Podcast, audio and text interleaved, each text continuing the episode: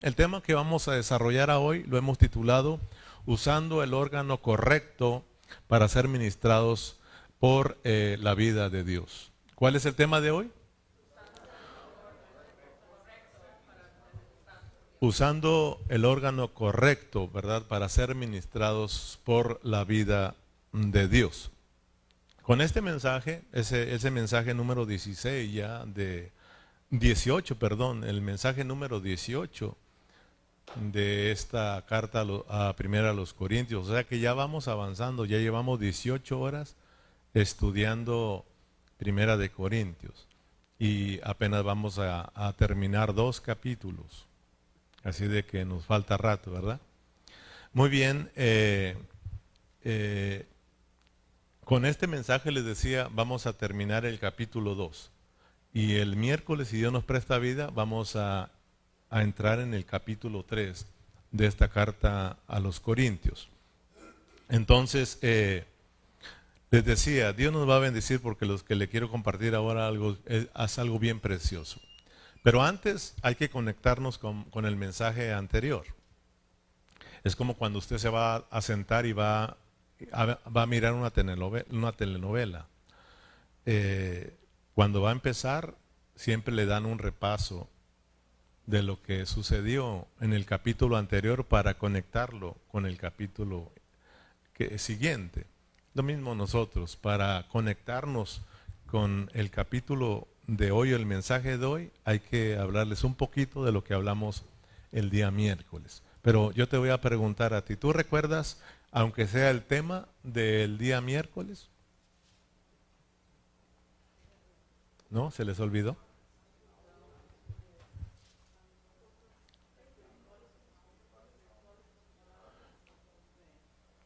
Comunicando cosas espirituales a hombres espirituales con palabras espirituales.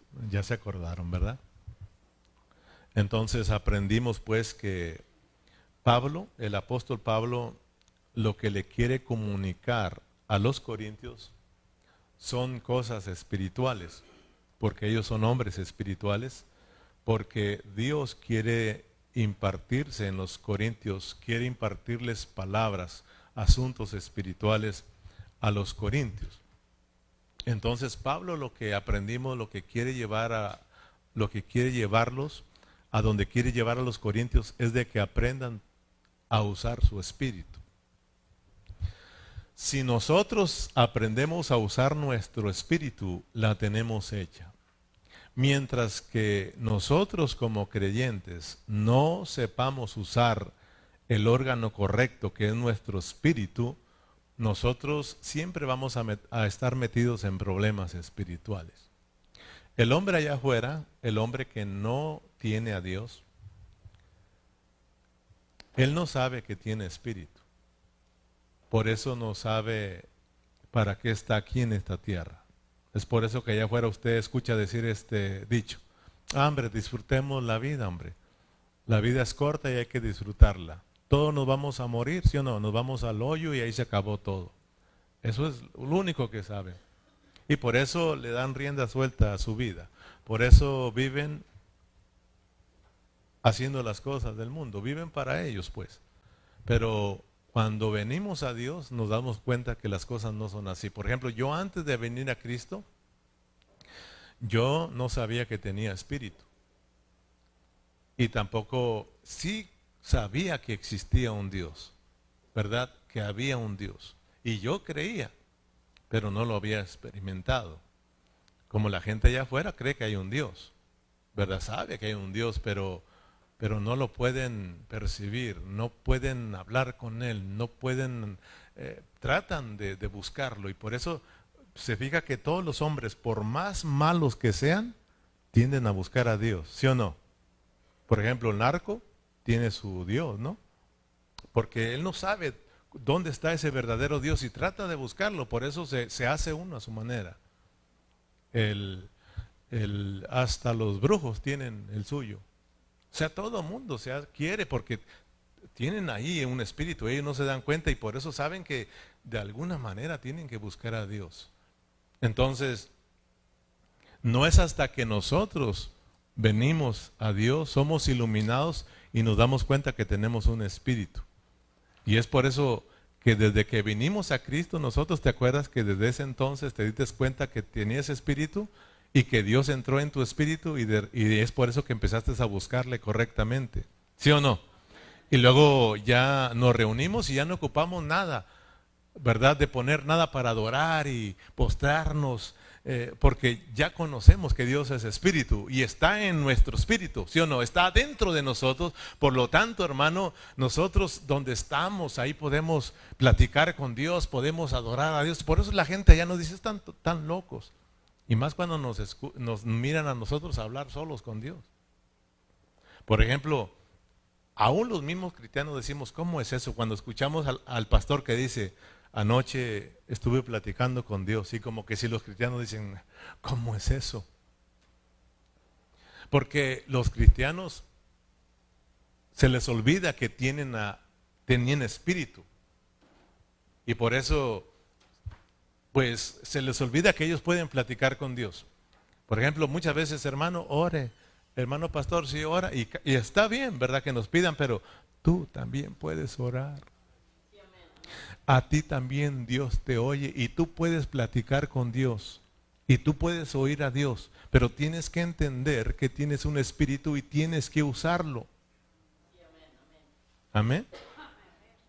Entonces, los corintios tenían este problema, se les estaba olvidando que tenían espíritu y empezaron a vivir por su mente por su mente. Entonces es, es importante que te metas a la película para que tú vayas entendiendo qué es lo que Dios nos quiere enseñar.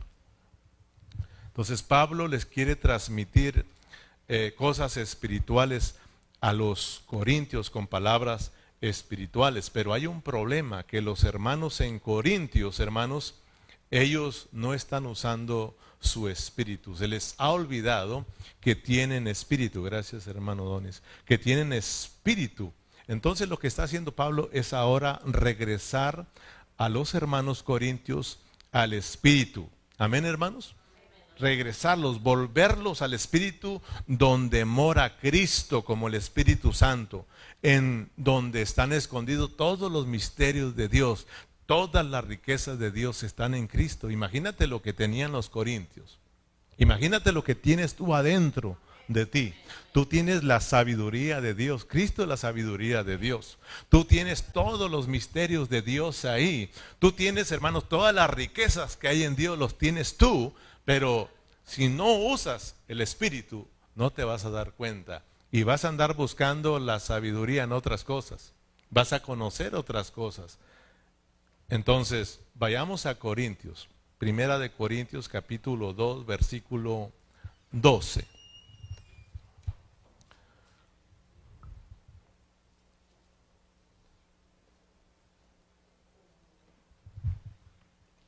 Gracias a Chirel porque hoy ella se está haciendo cargo de transmitir. Fíjese, Berna tuvo, no sé si ya llegó Berna, ya llegó.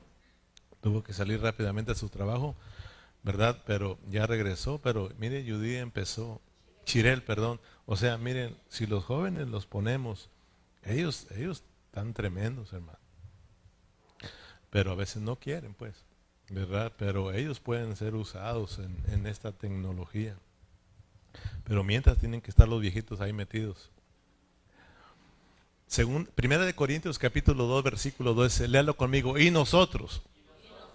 Y nosotros no hemos recibido el Espíritu del mundo, sino el Espíritu que proviene de Dios,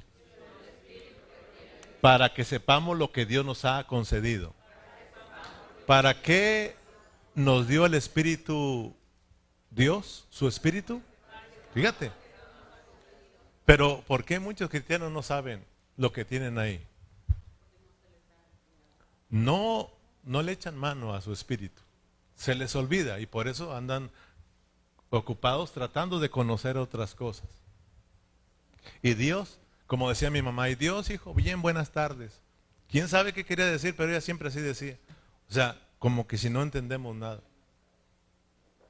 Entonces, de la única forma, de la única manera que Pablo puede ayudar a los corintios, de la única manera que Pablo puede regresar a los Corintios al Cristo crucificado es volviéndolos a dónde?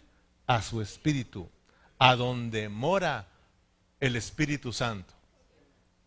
Dios, hermanos, ya había profetizado. Dios profetizó que Él un día nos daría un corazón nuevo. Nos quitaría ese corazón de piedra, ¿se acuerdan? Y nos daría un corazón de carne. Y no solamente eso, sino que Dios profetizó que Dios pondría su espíritu dentro del espíritu del hombre para que el hombre entonces aprendiera a vivir para Dios. Mira, vamos a verlo. Eh, vamos a ver esa, esa, parte de Ezequiel eh, 36, 26, ¿verdad? O 26, 36. No, pero es 36, 26. Ezequiel, eh, dijimos, 36, 26. Esto me está viniendo a mi, a, mi, a mi corazón que Dios ya lo había profetizado, ¿verdad? Y, y Ezequiel lo profetizó. Él dice que Dios ya había prometido que Él cambiaría el corazón de nosotros. Ese corazón duro, Dios prometió que lo iba a cambiar y nos iba a dar un corazón de carne, pero también iba a poner su espíritu dentro del espíritu del hombre para que el hombre pudiera entonces vivir para Dios. Dice, os daré corazón nuevo, fíjese, y pondré espíritu nuevo dentro de vosotros y quitaré de, de vuestra carne el corazón de piedra y os daré un corazón de carne. ¿Y qué dice? ¿Para qué lo va a hacer Dios? Versículo 27. Y pondré dentro de vosotros mi espíritu, fíjese. Y haré que andéis en mis estatutos y guardéis mis preceptos y los pongáis por obra. Si te das cuenta? O sea, vaya usted mirando que Dios se mete dentro del hombre para ayudar al hombre. O sea que si ustedes se fijan, Dios supo que el hombre había caído. El hombre cayó. Todos nosotros sabemos que el hombre cayó y el hombre quedó lejos de Dios. Entonces, hermanos, cuando Dios viene a ayudar al hombre, o sea, a salvarlo, a rescatarlo, miremos que Dios no dice que Él entró en el cuerpo del hombre. Tampoco dice que pondría su espíritu en el alma. ¿Dónde iba a entrar Dios como espíritu? En su espíritu. Porque el espíritu es el vaso que Dios puso en el hombre para que contuviera a Dios. Porque Dios en su plan tenía que se iba a meter dentro del hombre para que el hombre pudiera vivir la misma vida de Dios. Pudiera, hermano, expresar esa vida santa de Dios y pudiera vivir para Dios. Amén. Entonces, eh, y de esta manera el hombre estuviera lleno, lleno de la vida de Dios. Entonces, el punto importante, hermanos, en esta tarde, el punto importante es que miremos que eh, el único que nos puede ayudar a nosotros es nuestro espíritu. Diga conmigo, el único que me puede ayudar es mi espíritu. Es importante que entendamos esto. Yo le decía, Señor, yo hablaba con Dios y le decía, Dios, si logramos, si logramos atornar a los hermanos en Burlington su espíritu, la tenemos hecha. Tú nos vas a ayudar. Pero si los hermanos no se tornan a su espíritu, no aprenden a, a usar su espíritu, le decía Señor, vamos a seguir con muchos problemas y cada día muy lejos de ti y cada día más fríos y más fríos para ti. Y yo oraba, le decía, Señor, ayúdanos a tornarnos a nuestro espíritu. Ayúdanos a volvernos a nuestro espíritu. Nuestro espíritu es el único que nos puede ayudar. Nadie más te va a ayudar, hermano. Hoy en día tenemos hermanos carnales, hermanos niños, hermanos que no han madurado, hermanos que tienen años y no han tomado responsabilidad, no son responsables en su vida espiritual, son responsables en otras cosas, pero no responsables en sus asuntos espirituales. eso es porque se les ha olvidado que tienen espíritu. Y si, se les ha olvidado, significa que no lo, han, no lo han ejercitado. O sea, lo tienen arrumbado. Y es por eso que Dios no les puede ayudar. Y sí estamos orando, sí estamos visitándolos. Y, y aparte ahí le estamos ayudando y estamos haciendo muchas cosas por estos hermanos. Pero yo le decía, Señor, si no aprenden ellos a usar su espíritu, no van a ser ayudados, no van a ser corregidos. Si, si, si tú y yo no usamos nuestro espíritu, no podremos ser ayudados por Dios, ni podremos ser corregidos por Dios. Y el no ser corregidos, eso significa que siempre vamos a andar viviendo una vida desordenada. Por eso hay hermanos que tienen años con una vida desordenada. Les dices y les dices y ellos les entra por un oído y les sale por el otro. ¿Por qué? Porque ellos no se tornan a su espíritu y no son ayudados. Ellos viven mucho en su alma, hermanos, en sus emociones.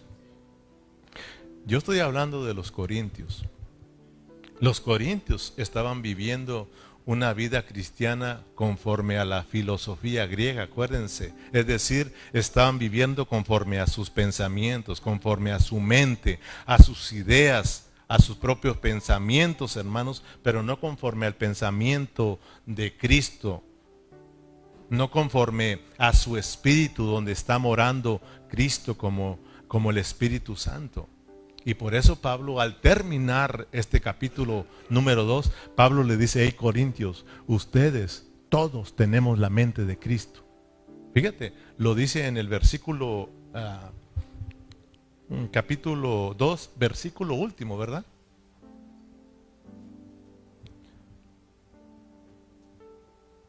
Eh, vamos a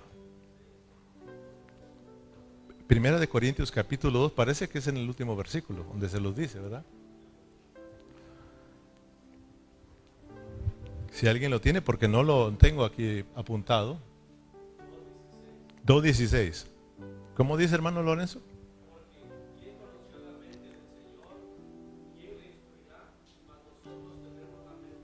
Mire, aquí está. Fíjese cómo le dice Pablo.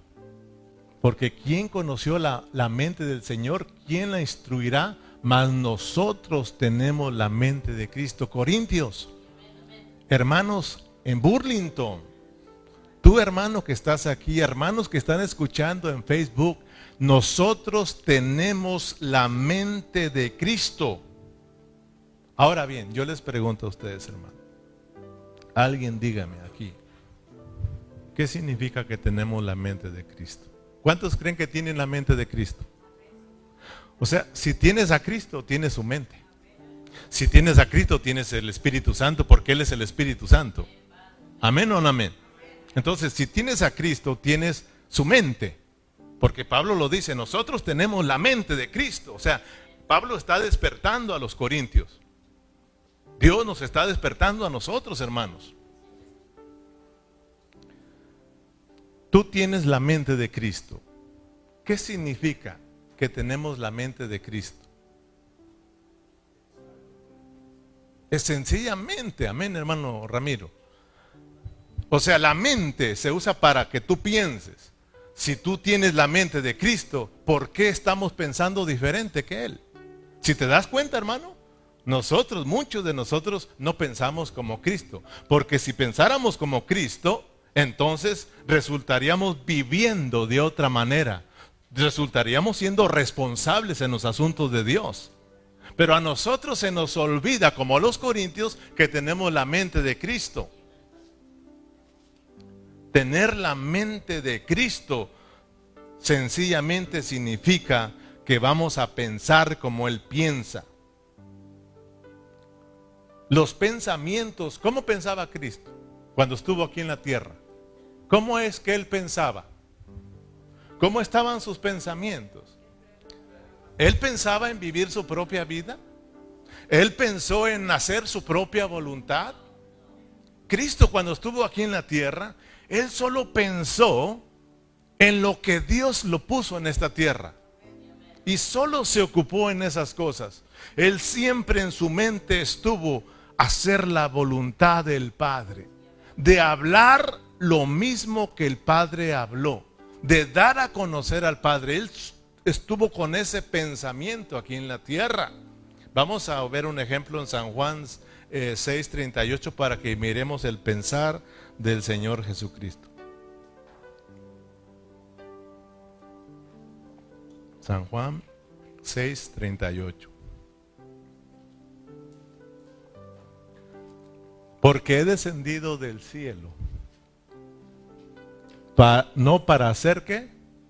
Mi voluntad, sino la voluntad del que me envió. Este era el, este era el pensamiento de nuestro Señor Jesucristo. Gracias a Dios por Cristo. ¿Cuántos le dan gracias a Dios por Cristo? Gracias a Dios por ese pensar de Cristo. Gracias a Dios por esa fidelidad de Cristo. Porque si Cristo hubiera pensado como muchos de nosotros, estuviéramos nosotros fritos y sin manteca. Pero gracias a Dios por la fidelidad de Cristo y sus pensamientos que estuvieron ligados a los pensamientos de Dios. Por eso Él vino y murió a la cruz del Calvario para salvarnos y redimirnos, perdonarnos y que estemos aquí delante de la presencia del Señor. ¿No le das un aplauso a Dios por ese Cristo maravilloso, hermano? Ahora, fíjate que yo siempre le doy gracias a Dios por aquellos hermanos que piensan como Cristo. Porque hubo hermanos que pensaron como Cristo y vinieron y me hablaron, hermanos. Y por eso yo estoy acá. Porque ellos recordaron que estaban aquí para dar a conocer a Cristo, para predicar el Evangelio y para traer almas para Cristo. Y uno de ellos vino a mi vida y habló a mi vida y mira, Dios bendijo mi vida. Lo mismo contigo, hermano. Pero hermanos, fíjese lo que significa tener la mente de Cristo. Cristo, yo estoy aquí no para hacer mi voluntad, no para vivir en mi voluntad, sino para hacer la voluntad de mi Padre. ¿Te, das, ¿Te acuerdas tú que un día el Señor Jesús eh, iba, eh, iba cruzando por Samaria, verdad? Y por ahí se sentó a un pozo ahí y pues él sabía que se iba a encontrar con la mujer samaritana. ¿Se acuerdas que ahí se quedó ahí y los discípulos traían mucha hambre? Traían ganas de tacos, de tortas, de hamburguesas, de pollo frito, ¿verdad? Y le dijeron, Señor, nosotros vamos a ir a comprar unos tacos, ¿verdad? Unas tortas. ¿Quieres que te traemos algo? Vamos. Y él le dijo, no, no, no, no, no, no, vayan ustedes. Eh, yo tengo otra comida, ¿sí o no? ¿Qué comer?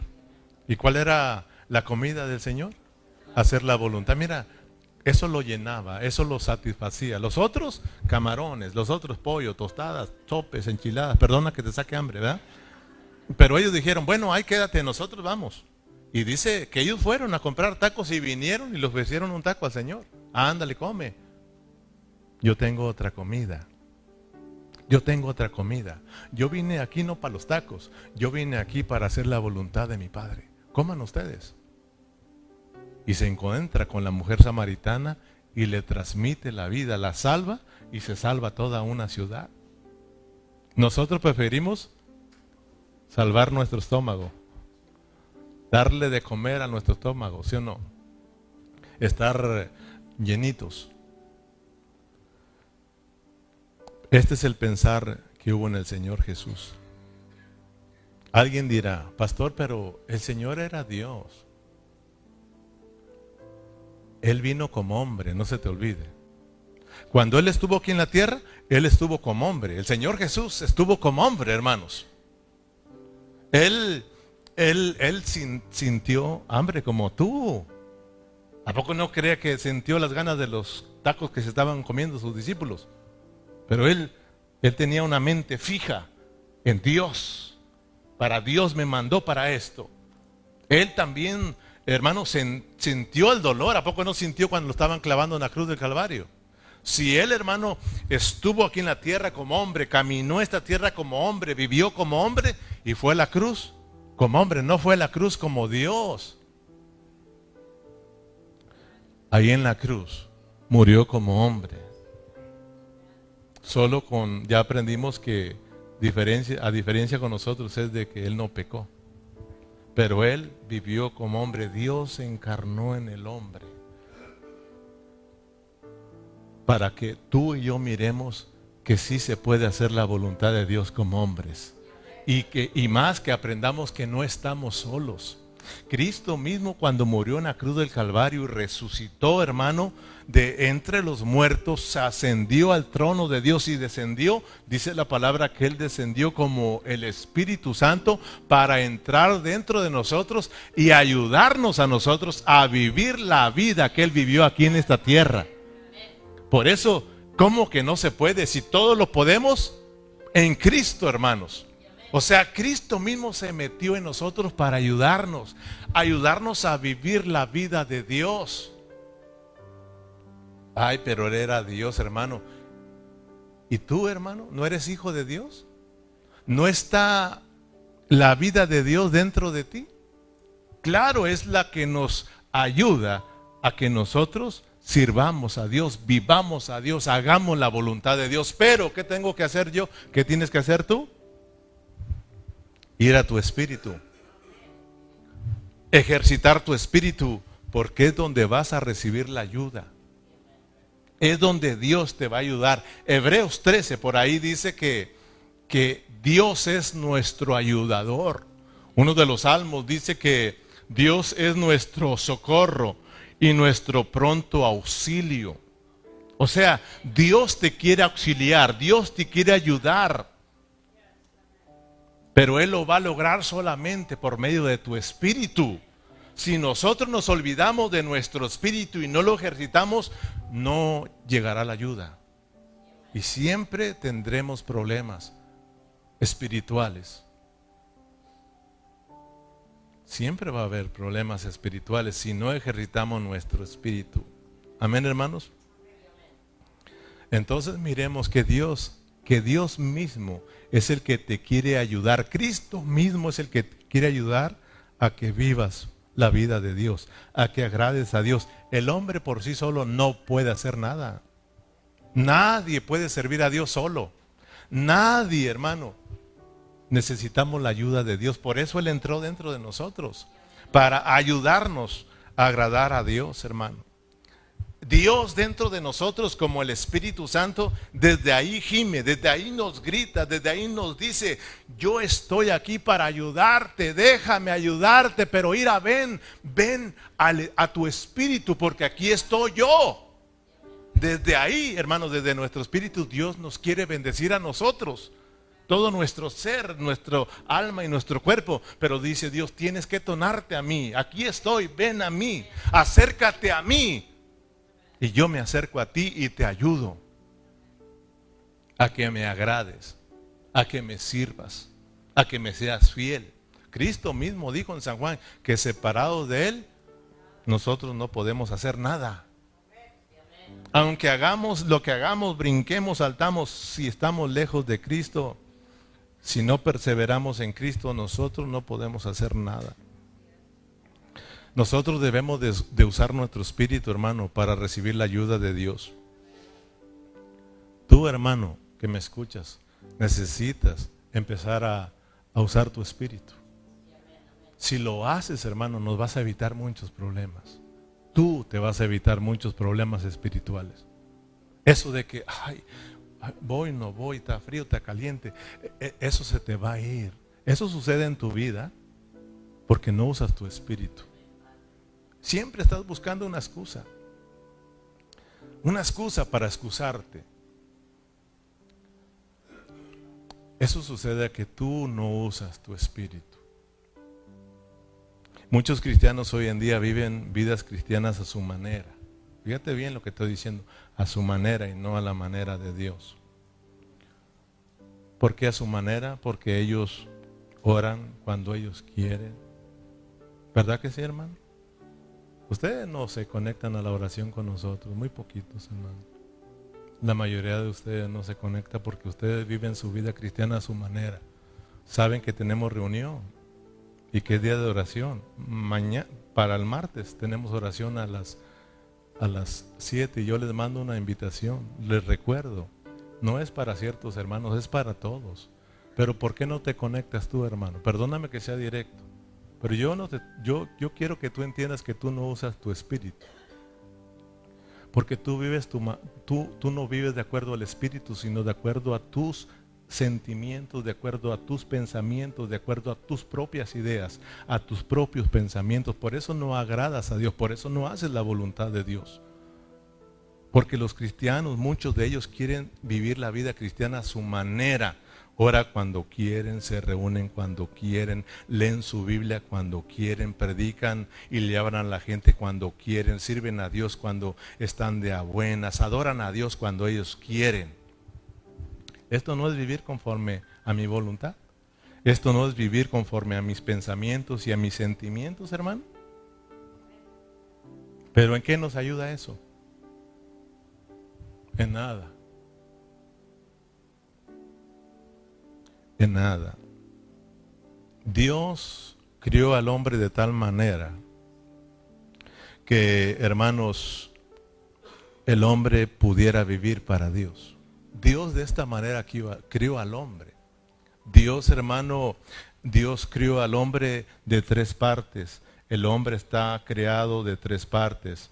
Espíritu, alma y cuerpo. Así Dios crió al hombre. ¿Para qué Dios crió al hombre de tres partes? Es muy parecido a Dios porque Dios es triuno, Padre, Hijo y Espíritu Santo. Tú y yo somos tripartitos espíritu, alma y cuerpo, o cuerpo, alma y espíritu, como lo quieras llamar. Estamos criados o estamos formados de tres partes. Dios le dio un cuerpo al hombre. ¿Para qué nos dio el cuerpo a nosotros? Para que tengamos contacto con lo, externo, ¿verdad? Con podemos tocar, ir con las cosas que están fuera de nosotros. ¿Para qué Dios nos dio el alma? ¿Para qué Dios nos dio el alma? En el alma están los sentimientos, están eh, eh, eh, el intelecto, sentimiento y la voluntad. Dios le dio alma al hombre para que pensara, ¿verdad?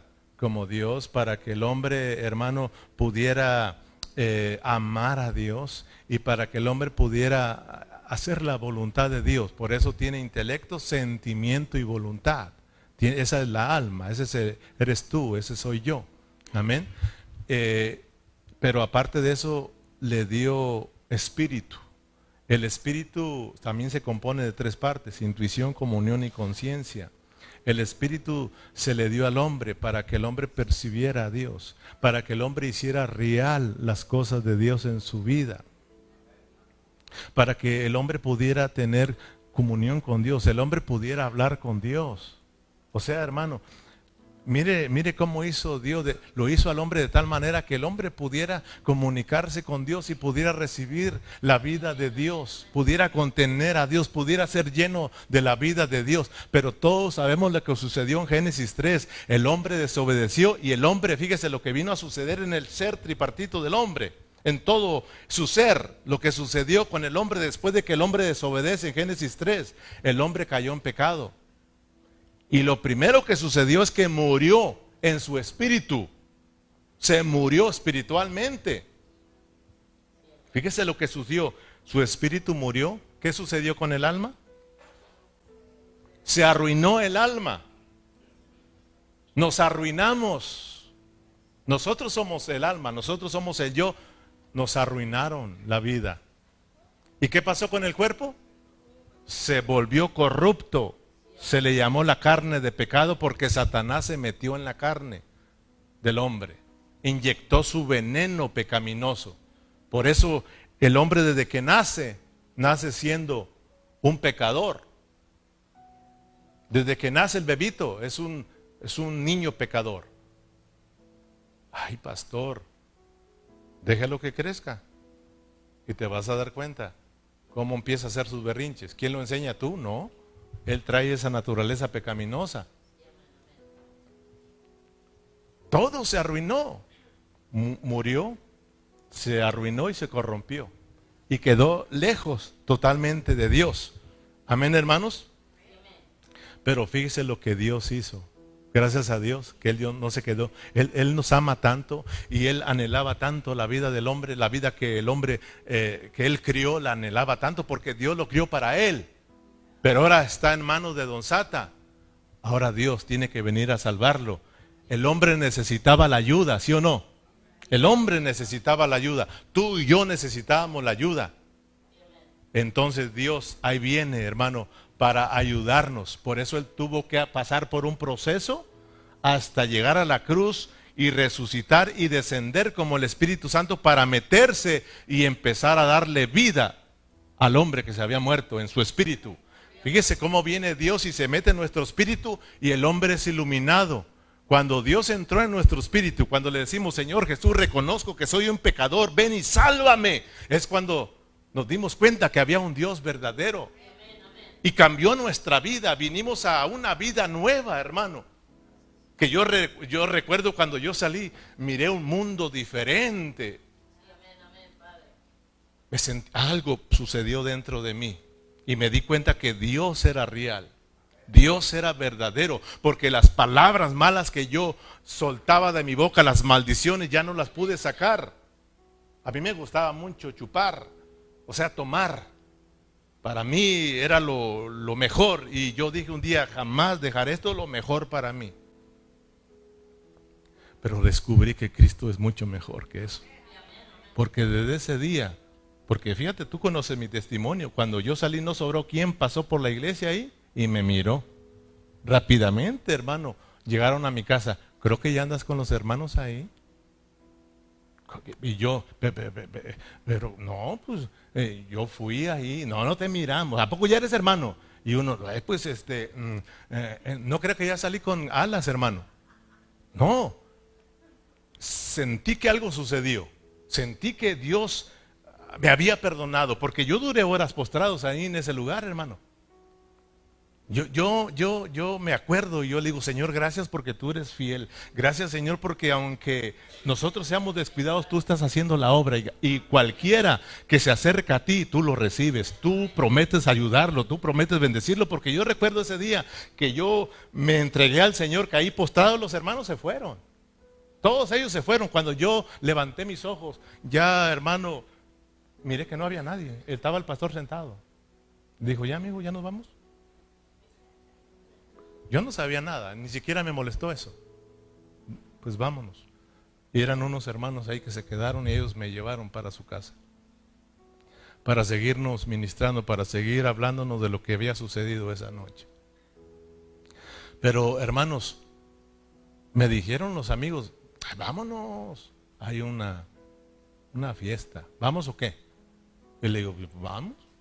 O sea, todavía yo, vamos. Y ahí voy, pero fíjate, lo que no había sucedido antes me estaba sucediendo. Ya había algo, mi corazón estaba palpitando. Y yo digo, yo iba diciendo, algo pasó. Yo no sabía explicarlo, pero sabía que en ese lugar, con los hermanos locos, algo había sucedido en mi vida. Porque yo iba y, me decían, te, noto raro, vale, que se me hace que ya te lavaron el coco. Y yo mismo le decía, no sé qué pasó, no sé qué pasó. Algo pasó ahí, no sé. Y yo iba temblando, hermano. Dios ya estaba haciendo la ya hizo, había hecho la obra y cuando yo llegué, yo llegué a ese lugar rápidamente, o te la tomas o te la aventamos en la cabeza. Y yo la agarré, no hombre, ¿qué pasó? ¿Verdad? Esto no es para desperdiciarse. Y todo un hombre, la abrí, pero mire, nada, no podía, había, sentía yo dentro de mí que decía, no más, no puedes más, no puedes más. Y para no ser larga, no pude. Arrundé todo eso y me puse, échenle.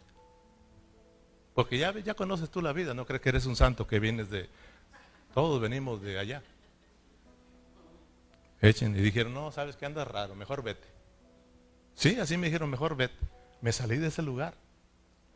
Se acabó. Hasta muchos de esos amigos se acabaron. Amigos de parranda se acabaron. Dios te auxilia, Dios te cuida, Dios te ayuda, hermano. Y ya en mi regreso le dije, Señor, me salvaste, me salvaste, me salvaste. Y desde ese día acá, sirviendo al Señor. Ya no solo amigos, ahora encontré hermanos en la fe, aleluya, hermanos. Cosa más preciosa, hermano. Lo mismo sucedió contigo, hasta ese día sentiste que Dios le impartió vida a tu espíritu y ahí Dios entró para ayudarnos, hermanos. Y desde ahí Dios quiere ayudarnos. Dios, hermano, desde ahí te decía, nos grita, ven a mí, yo te quiero ayudar, yo te quiero ayudar. Para nosotros ser ayudados, nosotros debemos tornarnos al Espíritu, para nosotros avanzar en nuestra vida cristiana, en nuestra vida espiritual, para madurar, para tomar responsabilidad, tú tienes que tornarte a tu Espíritu, hermano. Tú tienes que empezar a ejercitar tu Espíritu. Déjame darte un ejemplo de cómo debes de usar el órgano correcto para tu hermano poder hacer, hacer reales las cosas en tu vida. Y vamos a hablar algo, hermano, literal para que veas que si usas tu órgano correcto, tú puedes hacer las cosas reales en tu vida. Por ejemplo, yo les pregunto y ustedes contesten.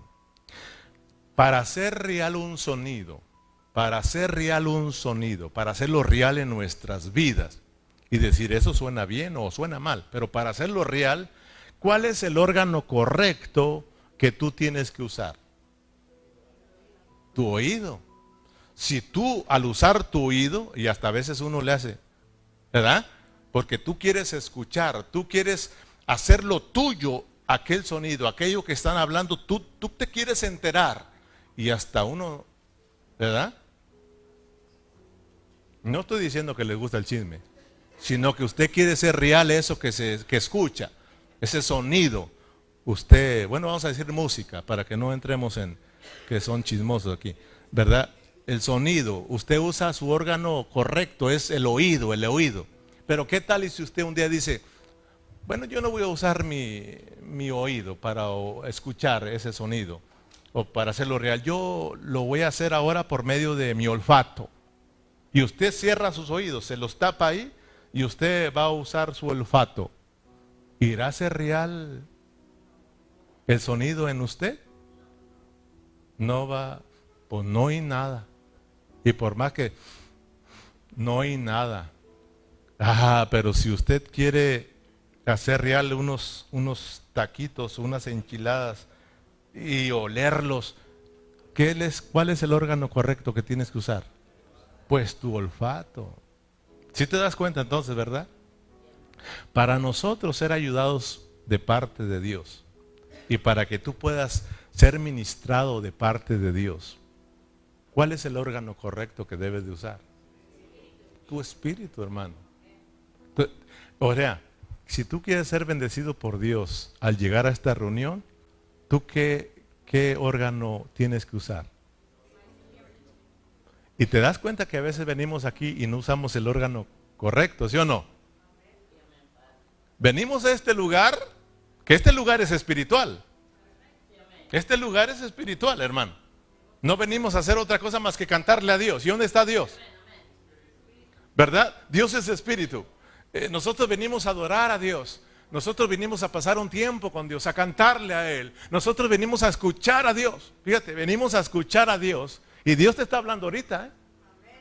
Dios está hablando. Yo soy un canal porque estamos leyendo la palabra del Señor, te la estoy explicando. Entonces Dios me está usando a mí para hablarte a tu vida. Entonces tú y yo, si no usamos nuestro espíritu, no vamos a entender nada, hermano. Si venimos aquí usando el órgano incorrecto, o sea, nuestra mente, nuestra mente puesta en otras cosas, si yo, mi alma, no la pongo en el espíritu, no ejercito mi espíritu al llegar aquí, entonces va a estar tu mente en otro lado. ¿Dónde tienes tu mente tú? Entonces es cuando vienen los problemas. Es cuando nosotros nos metemos en problemas porque no estamos usando el órgano correcto. Es por eso que cuando el predicador está hablando, muchos de los hermanos se molestan. ¿eh? ¿Por qué se molestan? Están usando su órgano incorrecto, hermano. Entonces resulta, ¿sabes qué? ¿Viste el pastor, verdad? Me la tiró a mí. Sí, porque para eso se la pasa nada más, echándola en cara a los hermanos. Y esa, ese mensaje fue todo para mí. Hasta, hasta eso salen diciendo. Otros dicen, llévate un casco porque te van a aventar pedraditas. ¿eh? Así llaman que el, el pastor tira pedradas. ¿Se da cuenta cómo venimos, hermano?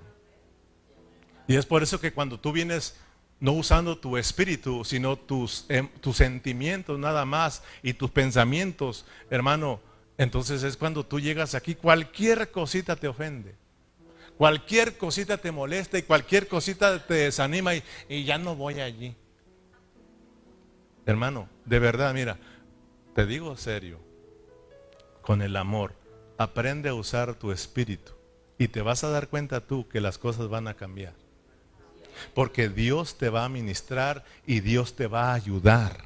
Porque yo vengo aquí para ser ayudado. Yo necesito a Dios. Yo no creas que estoy aquí por, porque soy muy, muy bueno. Yo necesito a Dios, hermano, porque soy malo. Soy un hombre pecador, hermano, que si no estoy viniendo continuamente a Dios, yo le fallo a Dios. Por eso necesito estar siempre con Dios. Por eso necesito estar en la vida de la iglesia. Porque necesito que Dios me ayude, hermano. ¿Para qué vienes tú aquí? Porque necesitas la ayuda. Una vez fue una persona a mi casa. Era un matrimonio. No eran de aquí, para que no se quebre la cabeza. Y dijeron, mire, don Calle, venimos aquí porque necesitamos ayuda.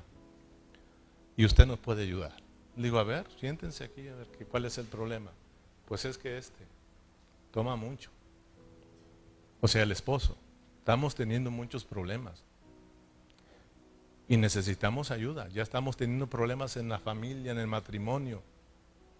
Y ya, está, ya estoy cansada. Ya ves que ellas luego dicen, ya estoy cansada, hermano. Las mujeres, pues, y cuando se cansa, la, se, cansa la esposa, cuidado, ¿eh? Bueno, le digo, ok. Y el otro agachado. El esposo le digo, oyes, antes de empezar, bueno, ellos estuvieron ahí hablando y hablando, y el vicio y el vicio. Y le digo que antes de darte el consejo y ayudarte, ¿tú quieres ayuda? Dice la verdad, a mí me encanta tomar. Y yo no me he cansado. Ok, vamos a hacer una cosa. Entonces vete y hártate, le digo. Llénate y dale gas. Cuando necesites ayuda, vienes para acá. Espero que no sea demasiado tarde. Órale, pum, vámonos.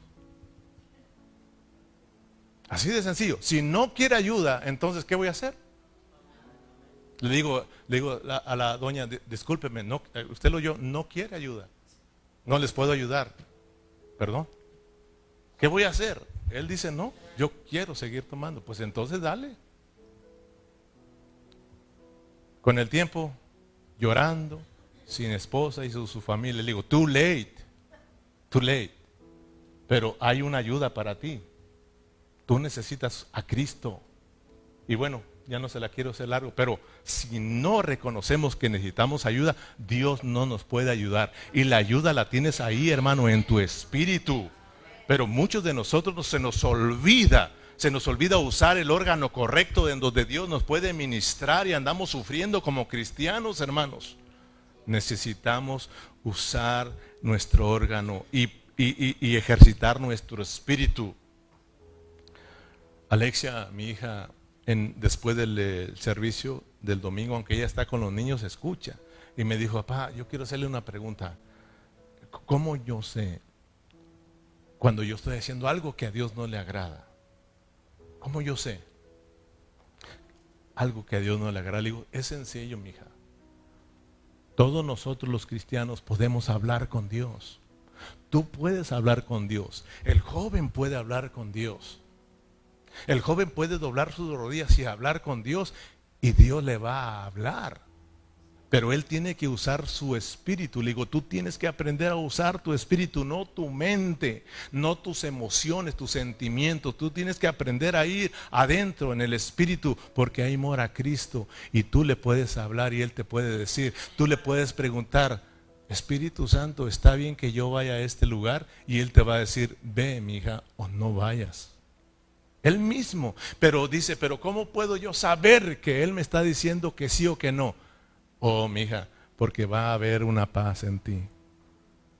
Si no hay paz en ti, eso significa que Dios te está diciendo, no lo hagas. Porque el reino de Dios no consiste en comida ni en bebida, sino en justicia, paz y gozo en el Espíritu Santo. Entonces, si tú vas a hacer algo, y, porque si tú te fijas que como cristianos cuando uno va a hacer algo hasta le tiembla el corazón, hermano. Cuando andas haciendo algo incorrecto, tu, corazón. Porque es la misma conciencia que te está gritando, no, no, no. Y estamos hasta temblando, hermano, cuando estamos haciendo algo incorrecto, algo que no agrada a Dios. Es el tiempo de retroceder y volvernos al Espíritu para recibir la ayuda. Porque si tú continúas de esta manera, vas a hacer esa conciencia muy borrosa y te vas a acostumbrar a vivir así. El problema es que nosotros nos acostumbramos a esas cosas malas. Es como cuando tú vas manejando y prende el cheque niño, ¡pum! Entonces, ¿qué vas a hacer tú? ¿Seguirle? Luego rápida tú vas a darte cuenta que algo está sucediendo en el motor del carro y te tienes que parar a chequearlo porque si no puede reventar el carro, el motor. Pero si te acostumbras, ah, no pasa nada, a rato te prende otra, ¡tum! Y a rato traes un arbolito de Navidad. Todas las luces prendidas y un yonque. Si no aprendes a escuchar tu conciencia, si no aprendes a usar tu espíritu y a escuchar la voz de Dios que está dentro de ti, va a ser difícil que tú seas ayudado, hermano. Y siempre vas a andar con problemas espirituales. Entonces, hermanos, Cuán importante es usar nuestro espíritu, es ejercitar nuestro espíritu. Cuando lo, aprendamos a usar, como te decía, oh hermanos, Dios va a ayudarte y las cosas van a cambiar. Esa es nuestra oración y esa es mi oración, Señor, que mis hermanos entiendan que tienen un espíritu donde tú mueras, que lo aprendan a usar y esto nos va a salvar de muchos problemas. Amén. Vámonos rápidamente para terminar Romanos 8.5. Romanos 8.5.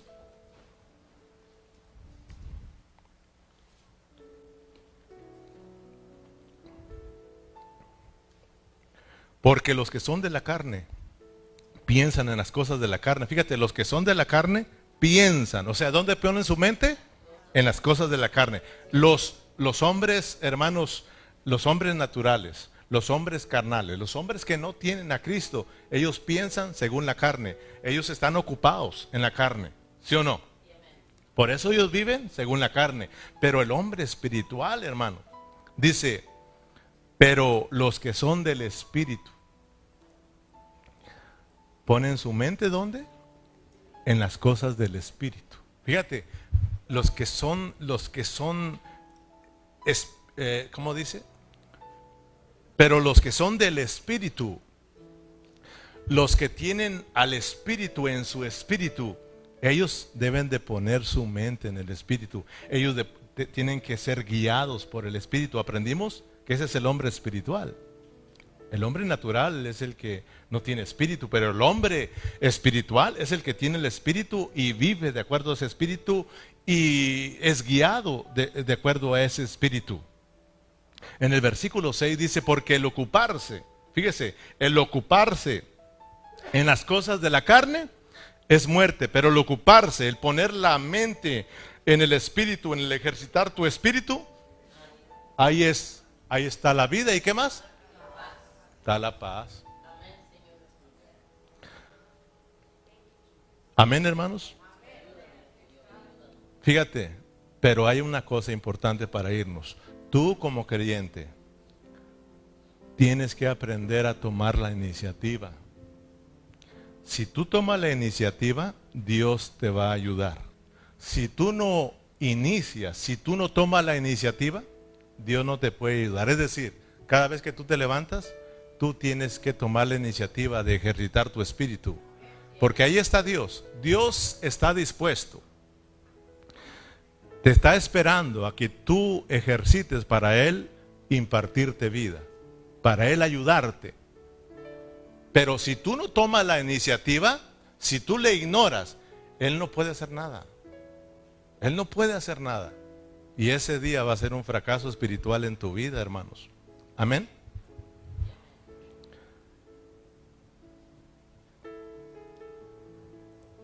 Cuando hablo de tomar la iniciativa, porque Dios no es el quien toma la iniciativa, ¿eh? Dios quiere bendecirte, Dios quiere ayudarte, Dios quiere que tú seas próspero espiritualmente, Dios quiere verte crecer, madurar, Dios quiere verte caminar en su voluntad. Dios quiere verte como un hombre exitoso, victorioso. Pero Dios dice, tú tienes que tomar la iniciativa ahora. Tú tienes que venir a mí. Y entonces yo me acerco a ti. Tú tienes que buscarme, tú tienes que amarme, tú tienes que tomar la iniciativa para entonces yo poder ayudarte. Si no, no podré ayudarte. O sea, acuérdense que, que primeramente Dios tomó la iniciativa para recibir la ayuda. Primero Él toma la iniciativa para salvarnos, porque nosotros no podíamos hacer nada para salvarnos. Dios fue el que te amó, Dios fue el que te buscó, Dios fue el que vino a morir por ti, Dios fue el que dio su vida para salvarte. Pero ahora Dios dice, yo ya hice lo mío, ahora a ti te toca. Ahora a nosotros nos toca disponernos, ahora a nosotros nos toca buscar a Cristo, buscar a Dios, abrazar a Cristo, ganar a Cristo. Ahora a nosotros nos toca disponernos. Por eso se le llama la salvación disposicional. Tenemos que cooperar con Dios para que entonces Él obre a nuestra vida. Si tú le buscas, Él ahí está. O sea, siempre Él está para bendecirte. Dice, yo aquí estoy en tu espíritu, esperándote.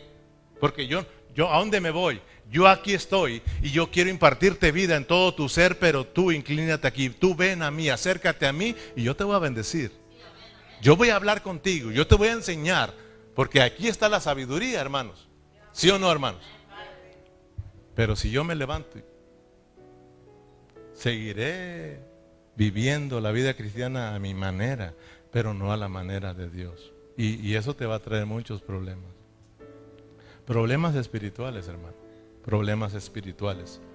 Tú tienes que tomar la iniciativa. Te lo muestro con la palabra. Santiago capítulo 4, versículo 8. Ya estamos terminando. Santiago capítulo 4, versículo 8. Son versículos que todos conocemos.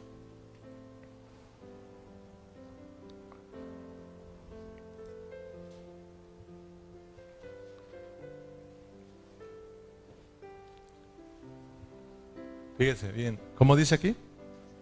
Acercaos a Dios y Él se acercará a vosotros, pecadores. Limpiaos las manos y vosotros los de doble ánimo, purificar vuestros corazones. ¿Quién toma la iniciativa? ¿Dios o el hombre?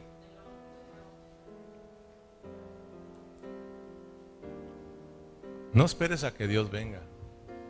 Él está esperando en tu, en tu espíritu.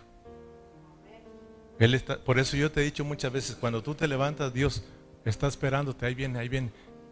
Tú te levantas, prende tu carro, cierra la puerta y Dios, ahí, ahí va. Bueno, aquí en el carro, aquí vamos a platicar, porque Él le queda su trabajo 20 minutos. Aquí vamos a ir platicando, aquí está mi hijo y aquí vamos. Llegas a tu, a tu trabajo y nada. Bueno, eh, ahí anda Dios. Bueno, aquí en el trabajo vamos a, a platicar y aquí. Pues te aventaste sus 8 o 10 horas Nada. Y ahí viene Dios, bueno, llegando a casa. Ahí viene Dios. Llegando a casa, sí. Mi hijo ahí viene, me va a buscar y vamos a platicar. ¿Llegas a tu casa? Nada. Ah, bueno, ahorita se va a acostar, pero antes vamos, te acuestas y te duermes. Nada. Y ahí está Dios, esperándote. Y es por eso que a veces Dios tiene que poner muchas cosas en nuestras vidas que sucedan cosas en nuestras vidas para despertarnos. Porque te das cuenta que cuando tienes un problemón, oren por mí. Dice Dios, solamente así, solamente así viene a mí. Acérquense a Dios y Él se acerca a vosotros. Salmos 34, 18. Cercano está Jehová, fíjate, cercano está Jehová a los quebrantados de corazón y salva a los contritos de espíritu. Salmos 34, 18. Mira qué bonito. Yo quiero que tú mires ese salmo, hermano, para que tú aprendas de esto. Cercano está Jehová a los, fíjate, con quienes se acerca Dios, a los quebrantados de corazón. O sea, a los corazones duros. Dice Dios, yo quisiera ayudarte, pero no puedo.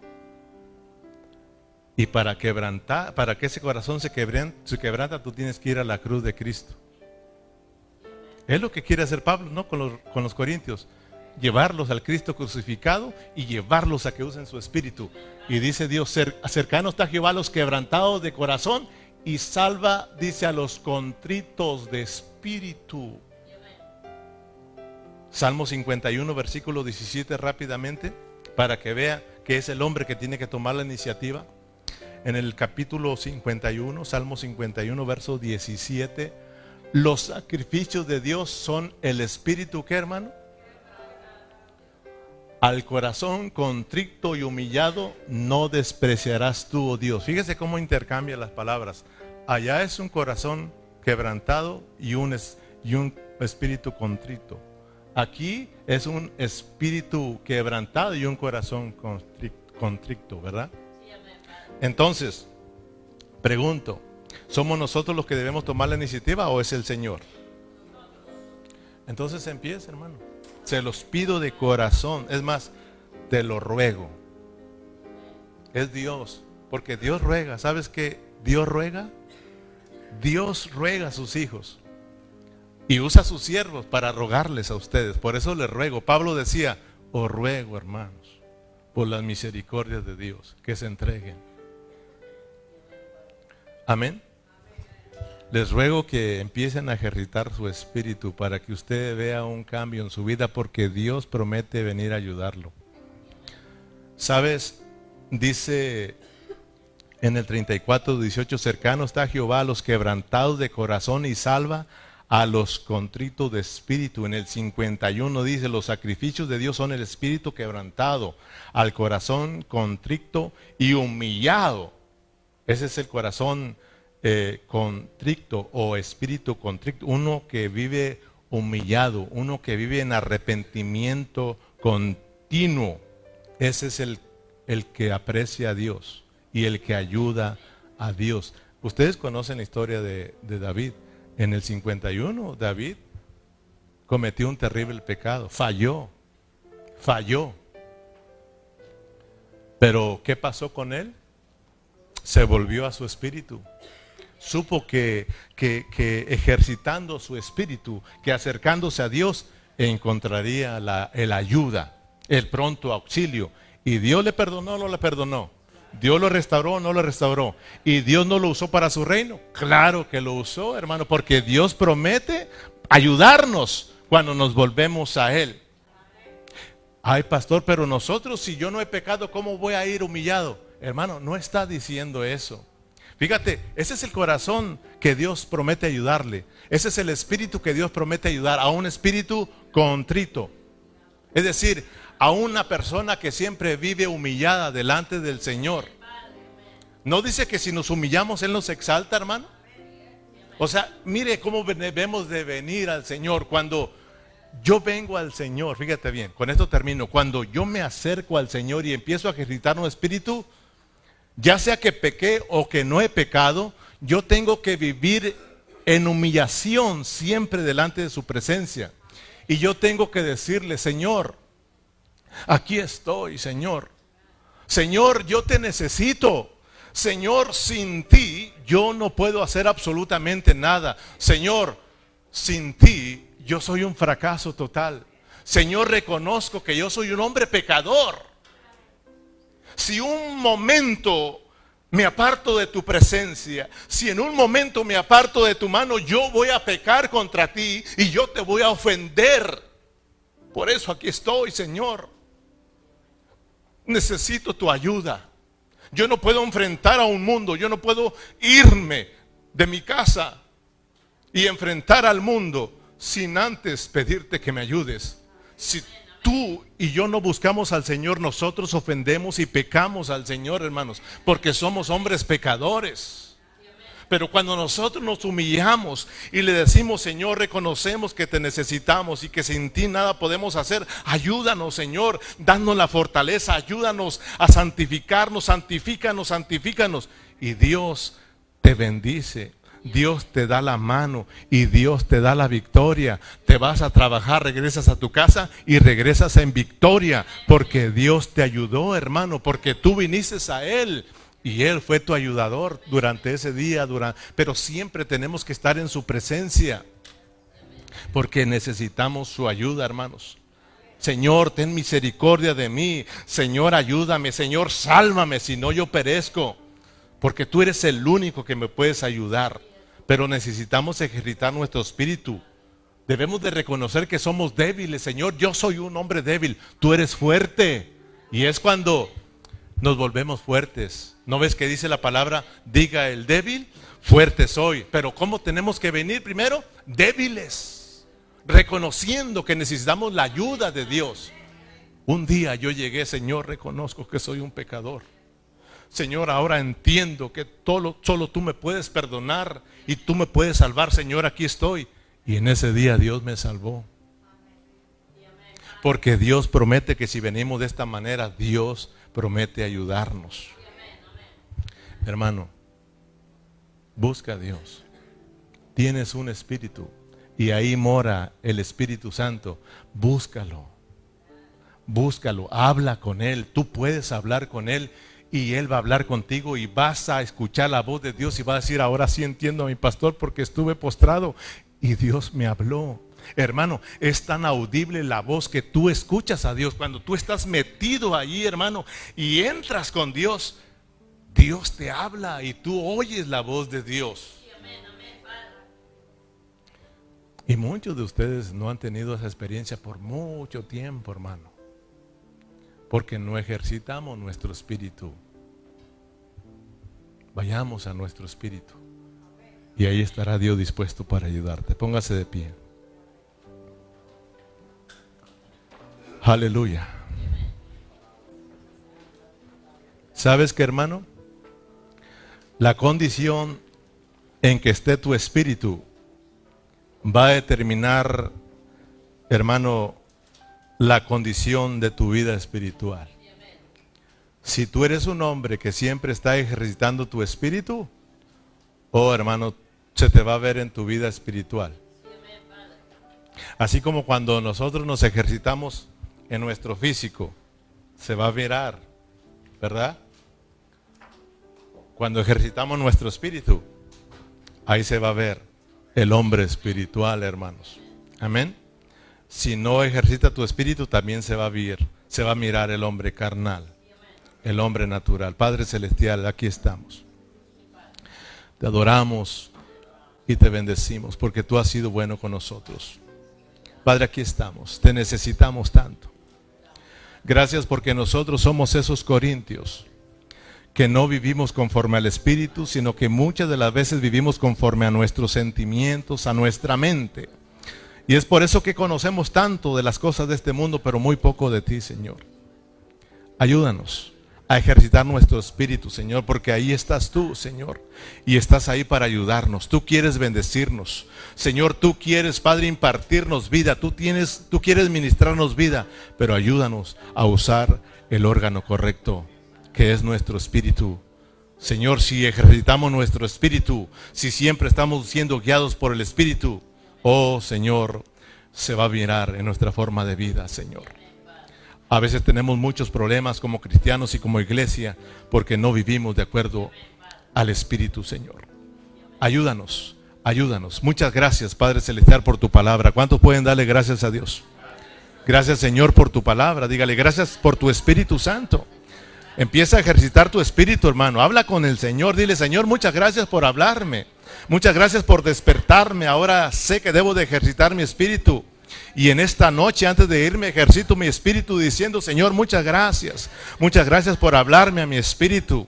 Ahora entiendo cuán importante es usar mi espíritu, Señor. Ayúdame a siempre estarlo ejercitando. Te damos gracias por tu palabra. En el nombre de Jesús.